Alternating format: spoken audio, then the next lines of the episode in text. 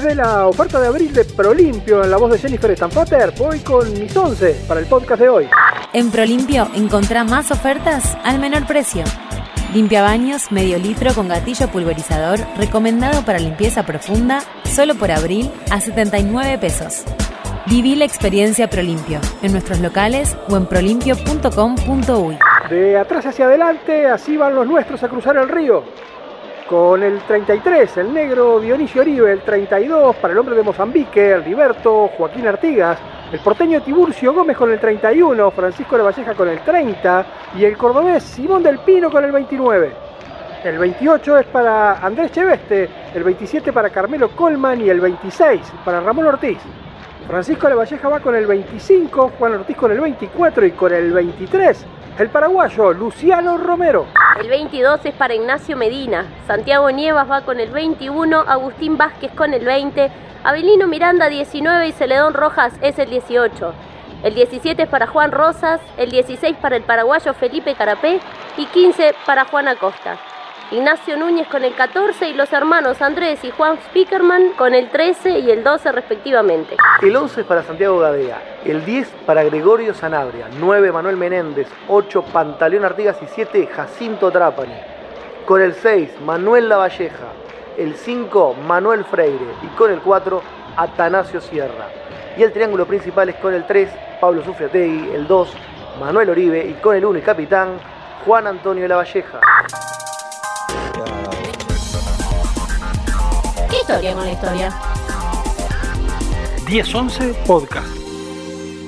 Estos 33 nombres figuran en la primera lista que se conoce de quienes habrían sido aquellos supuestos orientales que cruzaron el río Uruguay en 1825.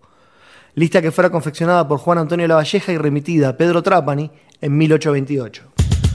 Alejandro Cano. Pero en 1830, con motivo de haberse establecido una pensión para los cruzadistas, Manuel Oribe realiza la primera corrección a esa lista, a la que siguieron 15 más, totalizándose 17 listas que contienen al menos 59 nombres, entre los que podemos encontrar a Santiago Lavandera, José Leguizamón, Pedro Areguatí, Luis Zacarello, Miguel Martínez, Francisco Romero, Norberto Ortiz, José Yaguareté y Juan Arteaga, entre otros. Tamara Pereira. En octubre de 1831, Tiburcio Gómez reclamó sus derechos al cobro de dicha pensión por haber sido uno de los 33. Gómez había desaparecido de la lista tras los primeros ajustes realizados por Oribe en 1830, ya que se lo consideraba muerto, y en su lugar estaba Basilio Araujo. En 1832, Juan Antonio Lavalleja realiza el reconocimiento oficial de la participación de Tiburcio Gómez en la cruzada, lo que le valió el cobro de la pensión. Pero poco después, Fructuoso Rivera le quita ese derecho por adherir al levantamiento armado del propio Lavalleja contra su gobierno. No eran 33 y tampoco eran orientales. En total eran cuatro argentinos, cuatro paraguayos y el liberto Joaquín Artigas, criado de Pantaleón Artigas, quien había nacido en Mozambique. Al borde de la playa de la Graciada, bajan de las lanchas de madrugada, despliegan la bandera, libertad o muerte, dispuestos a jugarse la misma suerte un bramido de toros. Raga el otoño cuando todos contestan si Juan Antonio. A la huesa, a la huesa y aquí termina el apodo basano de cisplatina. La la la la la la y la la la la la y la el apodo basano de cisplatina. Joaquín Artigas fue uno de los dos negros que integraron la cruzada. El otro, era Dionisio Oribe, criado de Manuel Oribe. Pero ninguno de los dos parecen verse representado como tales en el juramento de los 33, el óleo de Juan Manuel Blanes, que mejor representa nuestro imaginario del desembarco. El relato de los hechos sobre el desembarco que se realiza desde la escuela y se repite a lo largo de la educación secundaria y universitaria tiene innumerables imprecisiones e inexactitudes las que, tal como lo cuenta la historiadora e investigadora Ana Frega al programa El Origen, se dan desde las propias narraciones de los protagonistas. Muchos de ellos dejaron testimonios, pero unos dicen llegamos el 19 en la noche, otros dicen llegamos el 19 en la mañana, unos dicen desembarcamos en el Arenal, los otros dicen en Gardiazabal, es decir, los mismos protagonistas a la hora de, de recordar en el momento en que están cruzando no tienen cabal idea de lo que va a pasar después. Indudablemente no tenían idea de qué era lo que finalmente pasaría. Incluso muchas visiones sostienen que no estaba claro ni siquiera qué era lo que buscaban lograr, más allá de quitar a los brasileños del territorio. Pero para el profesor Vázquez Franco, lo que terminó sucediendo fue un chasco y una frustración para quienes llevaron adelante la cruzada. Libertad o muerte, no independencia. No vienen por la independencia. Los 33 terminan en una frustración, en un chasco, que fue la Convención Preliminar de Paz. Es que un territorio tan pequeño, con una población tan exigua, no se veía viable a sí mismo y por tanto se buscaba generar las condiciones de inclusión que permitieran una serie de libertades y obviamente que aseguraran ciertos beneficios y privilegios a los entonces grupos dominantes. Esa inclusión a nivel de los comerciantes y fundamentalmente los terratenientes se veía mucho más natural con Buenos Aires que con el Reino de Brasil. La invasión brasilera eh, portuguesa primero y brasilera enseguida, no llegó, no prendió nunca en este territorio, no prendió, estaba prendida con alfileres, realmente prendida con alfileres. Bastaba que hubiera eh, eh, una chispa y se incendiaba la pradera, como se usa decir ahora. Esta realidad hizo que ya en 1823 un grupo de orientales se reuniera en Buenos Aires en forma secreta para planear el cruce y la revuelta contra los brasileños, generándose un fondo de apoyo económico al proceso. Este movimiento tuvo a Pedro Trapani, asesor y amigo de Juan Antonio Lavalleja, como tesorero, quien gestionó un préstamo de 100 mil pesos fuertes para la cruzada. La financiación fue muy buena. Si algo tuvo la cruzada fue dinero. Fue financiada por el comercio y los ganaderos, sobre todo, y sobre todo, y sin sobre todo, eh, este, bonaerenses y porteños, entre quienes está cotizándose con muy buena plata rosas. ¿Eh? sus primos, los Anchorena, este, Castro, en fin, los, hacendados pusieron, pusieron plata. Y esa apuesta económica para quitar a los brasileños de la banda oriental se da en apoyo a un grupo que tenía a la logia de los Caballeros Orientales como su centro. Esta logia, que adquiere nombre en 1822, pero que venía trabajando desde por lo menos un lustro antes, llegó a contar con más de 300 miembros y tuvo un rol preponderante en la Cruzada Libertadora. Los caballeros orientales, que celebraban sus reuniones secretas en el bar Patriota de Montevideo, se regían por el rito escocés, un sistema organizativo establecido en 33 grados. La dirección del grupo que invade eh, está a cargo de masones. La, Valleja Oribe y Sufriategui. Los tres son masones. Y probablemente en la mesnada algún masón todavía podría, por ejemplo, Manuel Freire. De ese no tengo la, la confirmación. Pedro Sufriategui figura como uno de los fundadores de la Logia de los Caballeros Orientales. Y tanto Juan Antonio Lavalleja como Manuel Oribe eran maestros masones, habiendo alcanzado el grado 33 mayor grado existente dentro del rito por el que se regía esta logia.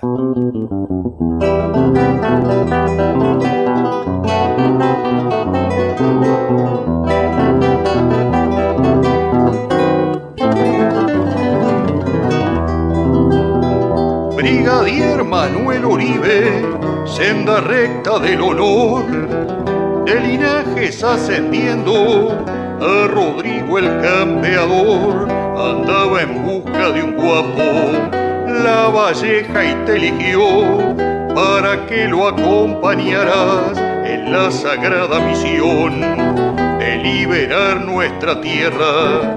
Menuda changa, señor, empardar el agua pesa aquel taita retacón. Había que ser macho y pico para aguantar el cimbrón. En de coraje, Juan Antonio era doctor.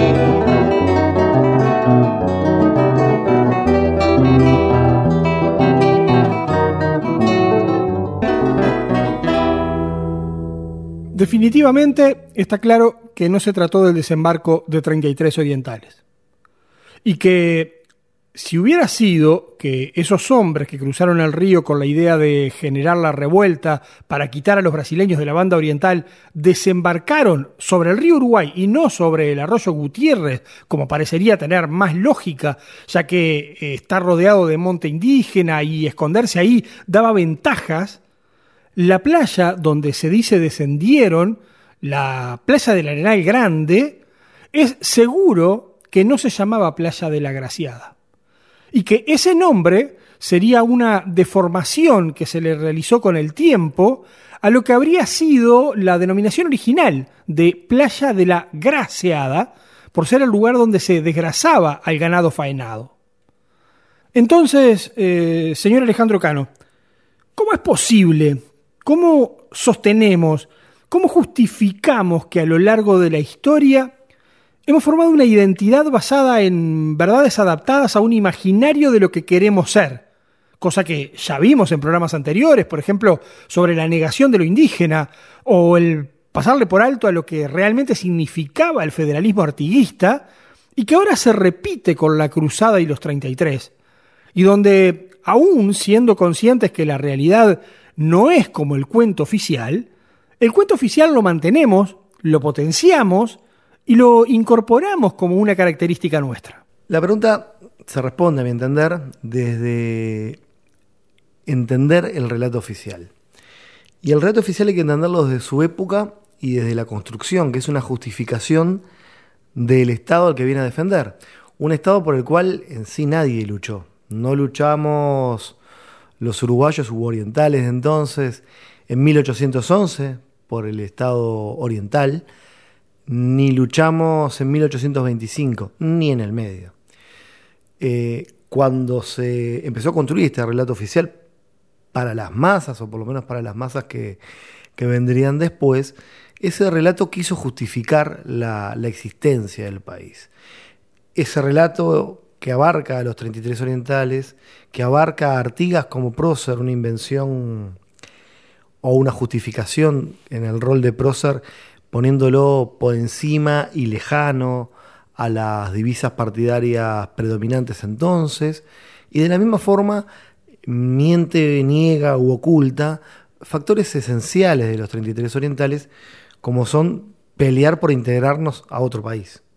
Este, si bien es algo que se reconoce porque no hay manera de taparlo del todo en la ley de unión, está a título expreso, es algo que tratamos de, no decir mucho, o mejor de no decirlo nunca, siempre y cuando estemos hablando desde el relato oficial. Entonces el relato oficial se construye para justificar un país por el que nadie peleó, pero que existía.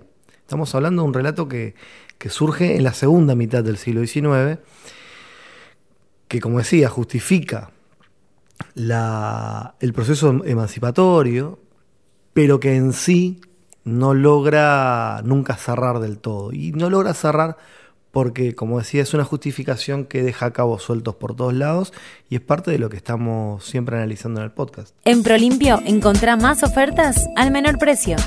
Limpia baños, medio litro con gatillo pulverizador, recomendado para limpieza profunda, solo por abril a 79 pesos.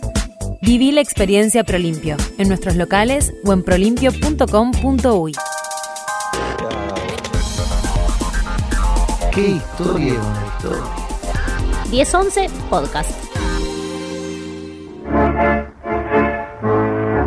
La historia oficial que como país difundimos habla de una gesta independentista que se desarrolla a lo largo de 19 años, desde 1811 hasta 1830, y de la que se toman cuatro hechos históricos de tres años puntuales. La batalla de las piedras en 1811, el desembarco y la declaratoria de la independencia en 1825 y la jura de la Constitución en 1830.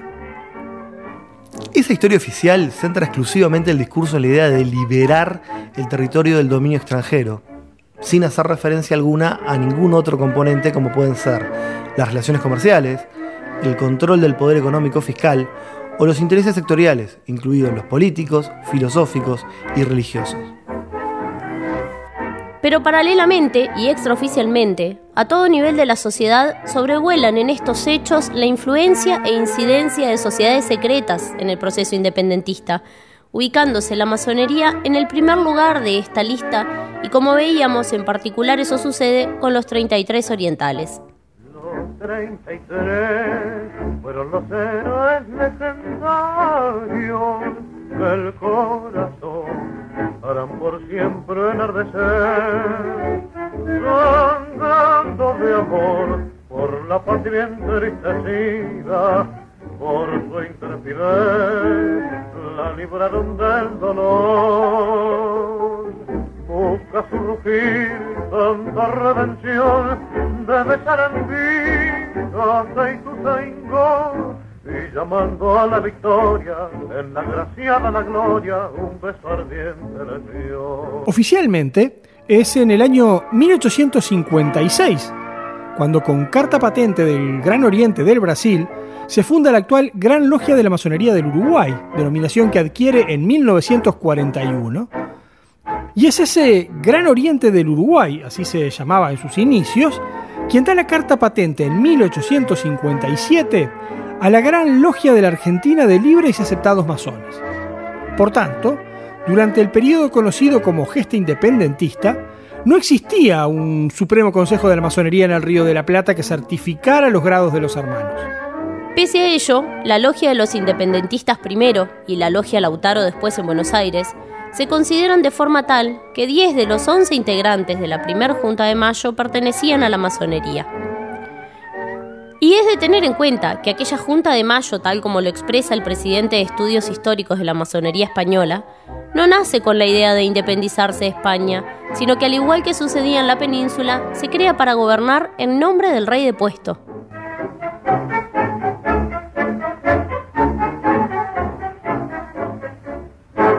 Latinoamérica, ante el vacío del poder, ante la ausencia de Fernando VII, ellos recobran el poder, pero no para una independencia de España, sino para una independencia de Napoleón.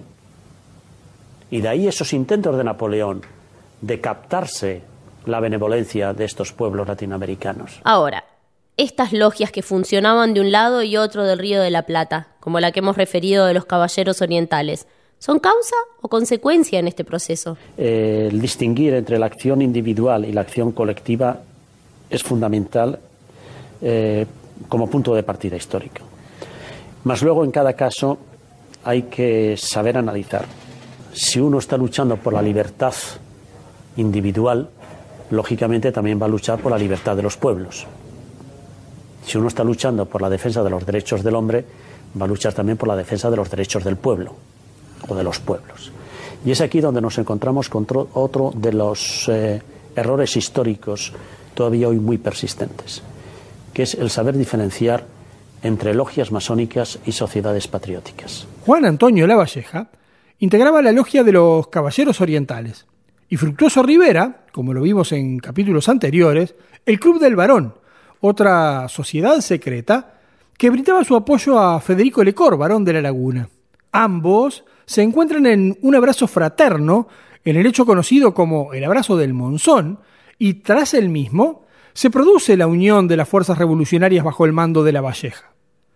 Algo similar había sucedido tres años antes en Guayaquil entre José de San Martín y Simón Bolívar, los dos también masones, y de ese encuentro surgió buena parte de la independencia de América. Pero en todo este proceso hay un actor que fundamentalmente para el Uruguay fue determinante, y ese fue Inglaterra, quien se había erigido como la mayor potencia del planeta y que es además la cuna de la masonería. Hay una por el repecho, vienen llegando ya los ingleses. Hay una por el repecho, vienen llegando ya los ingleses. A en un idioma que nadie entiende, que nadie entiende. Para John Hamill, director de comunicación de la Gran Logia Unida de Inglaterra, lo que sucedió fue que a través de las logias internas, Inglaterra logró introducir con facilidad sus políticas. Realmente sucedió así. Desde antes de la independencia, los miembros locales de la logia se agrupaban dependiendo de Inglaterra o de Escocia. Esto pasaba en algunos puntos de Sudamérica donde no teníamos poder imperial. Pero los habitantes británicos llevaban la masonería libre con ellos. Y a medida que el país se desarrollaba, también lo hacía una clase de masonería nacional. Esto no es exactamente correcto porque lleva implícita a la política. El orgullo local llevó al establecimiento de una gran logia en cada país, a la vez que la masonería se expandió a muchos lugares en el mundo. Se han conservado logias que en vez de unirse a la gran logia nacional, decidieron seguir dependiendo de Inglaterra o de Escocia. Pero aparte de las logias, hay otra entidad que no podemos obviar, y es la Iglesia Católica, que en muchos temas se contrapone casi que diametralmente a la filosofía masónica.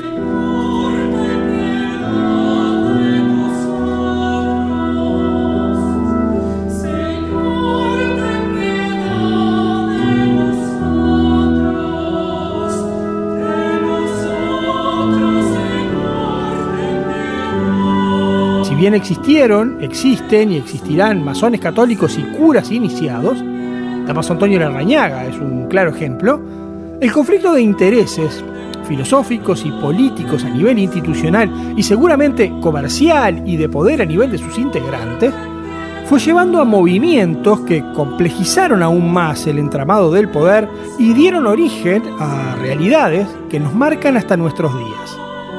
El abogado argentino Horacio Bauer expresa al canal masónico Artifex su visión respecto al uso y persecución de las logias. Creo que usaron a la masonería como un medio para infiltrarse, para poder protegerse, para poder lograr finalmente su gesta emancipadora. A partir de ahí va restaurándose, después del primer golpe, digamos, revolucionario, la forma antilogista. Indudablemente un gran perseguidor de las logias fue Juan Manuel de Rosas. Por desconfianza, por amor a la tierra, por mucha, mucho celo que le producía todo lo que fuera una cultura intelectual libresca, él no le gustaba nada que oliera a rapé, a perfume, a no trabajo, al librito, como llamaba la Constitución. Creía una Constitución real, pero no una Constitución libresca importada. Rosas fue uno de los principales financistas de la Cruzada y tuvo en todo momento a Manuel Oribe como su aliado. La caída de Rosas en Caseros en 1852 a manos de Urquiza con el apoyo de brasileños y colorados uruguayos hace que en los hechos más allá del lema ni vencidos ni vencedores, los colorados se impongan a los blancos en el Uruguay. Y esa imposición también tiene que ver con el rol que cada colectivo fue tomando en la sociedad e incluso con las corrientes filosóficas a las que se fueron acercando, dándose una inversión en muchos aspectos, pasando a estar Rivera mejor posicionado en la ciudad, pese a ser un hombre de campo, y como un gran referente de las logias uruguayas, aunque provenía de una corriente brasilera.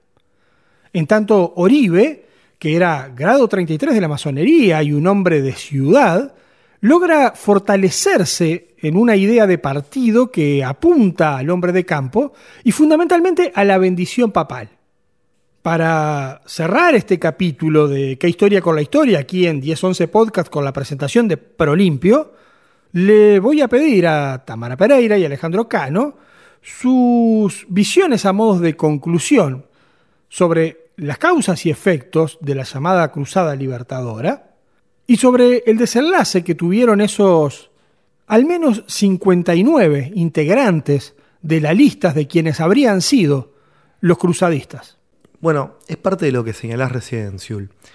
En 1851 la situación, si bien es formalmente de que no hay vencidos ni vencedores, hay vencidos y hay ciertos vencedores.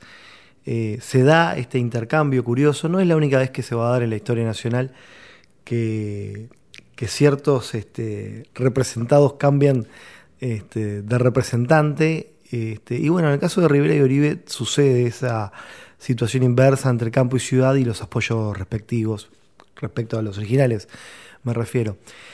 Pero también se da en 1851 una diferencia que va a ser sustancial y que va naturalmente a marcar un proceso ya decididamente independiente, que es Uruguay deja de participar, eh, por lo menos en rol de un cuasi Estado, en conflictos regionales. Nos veremos luego enfrentados en un conflicto regional, pero ya como un Estado decididamente independiente.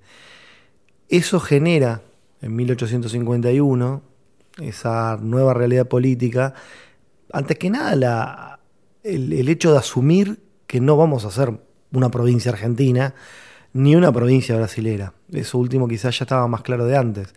Pero el hecho de no ser una provincia argentina va a ser muy importante en la conformación y en cómo las élites nacionales van a desplegar las políticas de los años siguientes. Que como decía, dos décadas y pico después este, nos van a, a bañar en sangre en Paraguay, pero ya desde un rol muy distinto al que tuvimos durante la Guerra Grande. Eso es parte también de, nuestra historia y bueno, lo iremos tratando. Pero el giro que se va dando, que ya se da en 1851, entre Rivera y Oribe y sus representados y sus orígenes, es algo que se va a repetir, que se va a acrecentar según el caso, y que es parte, hasta incluso hasta el día de hoy, de nuestra idiosincrasia política. La conclusión con la que me quedo, si bien es extremadamente liviana, es que en el imaginario colectivo de la historia de nuestro país, principalmente sobre este evento puntual, nos apoyamos en una serie de elementos que no tienen mucho que ver con la realidad. Eh, los 33 orientales, este, este episodio que estudiamos para arriba y para abajo, no eran 33 y lo estuvimos hablando. Nos dibujamos y trabajamos sobre el cuadro de Blanes que no fue el primero, que selecciona muchísimo los personajes y que nos cuenta un lado muy sesgado de esta historia. Me quedo también con el hecho de que sabemos mucho de unos poquitos personajes y de la gran mayoría no sabemos nada, prácticamente nada. Varios de estos cruzados terminaron los días de lejos de las actividades políticas del país.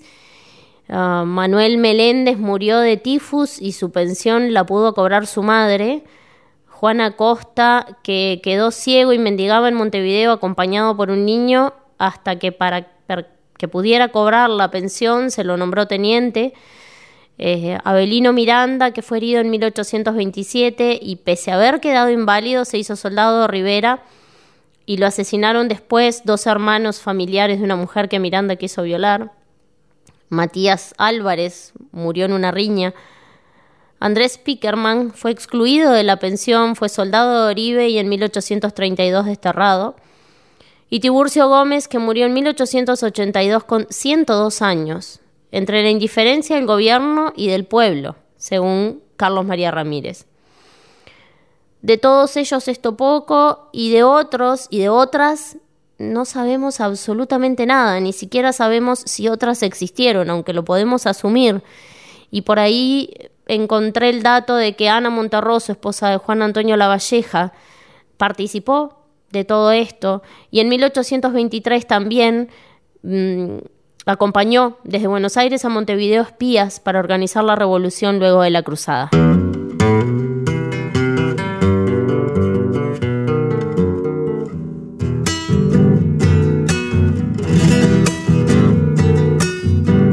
33 se vinieron, armaos de lanza, Juan Antonio los trajo por la graciada. Se vinieron trayendo gustito a patria y este grito en la boca les retumbaba. Libertar nuestro suelo, que es cosa brava, o encontrarnos la muerte en la demanda. 33 orientales con unas lanzas una noche vinieron en unas lanchas. La la la la la la ira, la la ira la ira. Juan Antonio los trajo por la graciada. Si llegaste hasta acá, es porque coincidiendo o discrepando, te enganchamos con nuestra historia. Por eso si llegaste hasta acá, comentales tus contactos que nos sigan, nos escuchen, nos escriban. Todos los meses postearemos regularmente informes en esta línea. Los esperamos acá, en 1011 Podcast. A la noche estrellera los esperaba colgando medias lunas en las tacuaras y en sus ojos luceros de una esperanza y en la tierra de Artigas bravos aguardan con el sable en la mano tierra orientada libertad o muerte en la demanda ya se sienten fragores de las batallas y ladran los clarines sobre las cargas.